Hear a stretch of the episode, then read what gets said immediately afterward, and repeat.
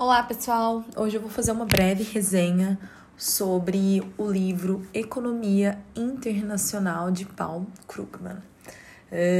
Eu precisei ler esse livro para entender um pouco melhor a globalização dos mercados financeiros e mercados de capitais, mas acabei descobrindo que de fato é, o livro ele vai muito além disso. O livro é, é uma teoria, o livro é didático e de fato para quem gosta de economia fica a dica aí para os leitores. É um livro aí de mais ou menos 600 páginas de um conteúdo, como eu falei, muito uh, didático e os autores, eu achei que eles uh, conseguem passar assim, muito bem para o leitor uh, conceitos importantes para a compreensão da economia internacional.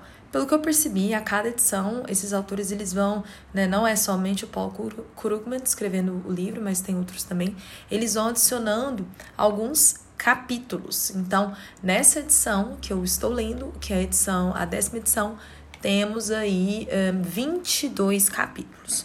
Uh, como eu já entendo uh, relativamente bem uh, sobre economia, microeconomia e macroeconomia, eu não achei um livro tão difícil de ler, mas eu creio que sim, tem alguns elementos, principalmente envolvendo matemática, contas, gráficos, que dificultam, dificultam sim é, a compreensão para quem é, não tem assim a, o costume né, de, de ler. Bom, ele começa esse livro né, falando da crise financeira de 2007 e 2008. Pelo que eu percebi, ele é um grande especialista nesse tema e ele fala que essa crise evidenciou a fragilidade das grandes instituições, porque é, com a globalização os mercados eles ficaram globalizados. Então, se um vem a quebrar, né, a gente tem aquele efeito dominó e isso pesa para todos os é, mercados, inclusive para a sociedade. Isso é, ingessa ali um pouco o, o país e ele, ele coloca essa crise, né, esse, essa, as conclusões que ele fez a respeito da crise financeira global de 2007, 2008, para evidenciar a necessidade de uma regulação internacional específica, direcionada para momentos como aquele. É, isso foi feito, né, esses ajustes foram feitos nas regulações dos mercados financeiros e de capitais pelos órgãos reguladores. Hoje nós temos aí também é, até mesmo o OCDE fazendo recomendações aos órgãos reguladores.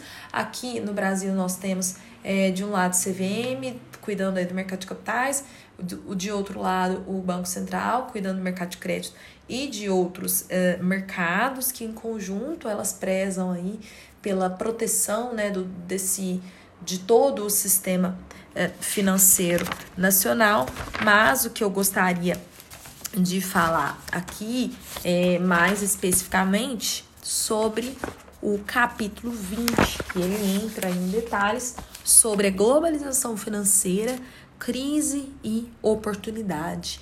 É, o Paul Krugman ele explica o que é o mercado uh, internacional de capitais, que ele fala que não é um mercado único, mas um grupo de vários mercados de capitais domésticos interligados, no qual não há uma linha divisória, no qual é, a, a interligação ali da troca de bens, serviços e ativos é forte e constante. Ele dá o exemplo, por exemplo, de uma pessoa que mora nos Estados Unidos, mas tem uma conta em São Paulo e pode fazer um saque, por exemplo, em Hong Kong, e de fato isso nos chama muito atenção. Claro, hoje aqui, 2023, nós já se acostumamos é, com, com essa integralização, com essa internacionalização, mas do ponto de vista né, do controle do sistema financeiro nacional é, e de todos os outros né, sistemas financeiros, isso é um ponto é, de atenção. Por quê? Porque os órgãos reguladores daqueles países, eles têm que se atentar para isso. Então, tem que ter, na realidade é, uma, um conjunto de esforços internacionais para fazer frente a essa internacionalização é, dos mercados. Ele fala também né, do sistema bancário internacional e do. E ele até denomina né, o sistema bancário offshore e negociações de moedas offshore. Ele cita a diferença entre agências, um banco subsidiário e as sucursais existentes né, em países É, e para quê? Para um, citar a fragilidade financeira e, o, do, e do sistema bancário de é, quando esses países, né, ou apenas um país enfrenta uma crise. E ele cita de novo a crise de 2007, 2008, que ocorreu em, nos Estados Unidos, mas trouxe consequências para to todos os outros países, porque né, é, aquela falência de, de uma parte da economia americana trouxe consequências. Depois ele explica né, como funciona aí a falência de um banco, é, citando né, como é, os outros bancos e os outros órgãos reguladores no mundo todo pode é, contribuir para evitar esse tipo é, de situação. Ele cita também né, da cooperação regulamentar internacional em 2007, os comitês da Basileia, onde os, os banqueiros se encontravam aí para discutir eh, programas e planos e políticas, evidenciando cada vez mais as, inicia as iniciativas globais, internacionais, para conter essas crises. Então, pelo que eu eh, observei, ele faz uma grande conexão entre existências de crises financeiras e necessidade de uma regulação específica para as entidades e instituições que integram os mercados de capitais é, de cada país para fazer frente e para assegurar a existência de um mercado financeiro global saudável e que consiga indiretamente proteger a sociedade e os indivíduos que usufruem destes mercados. Então, pessoal, é, eu, na verdade eu gostei bastante. Quando eu peguei pela primeira vez o livro, eu pensei assim, nossa, vai ser um livro pesado, cheio ali das teorias, uma coisa muito engessada, mas não.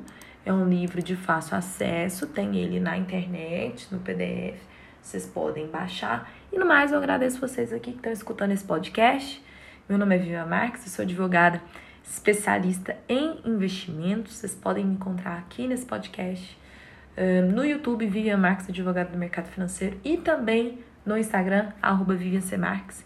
E contem comigo para estudar e para vivenciar esse universo de investimentos, regulação, direito, economia e mercados. Obrigada.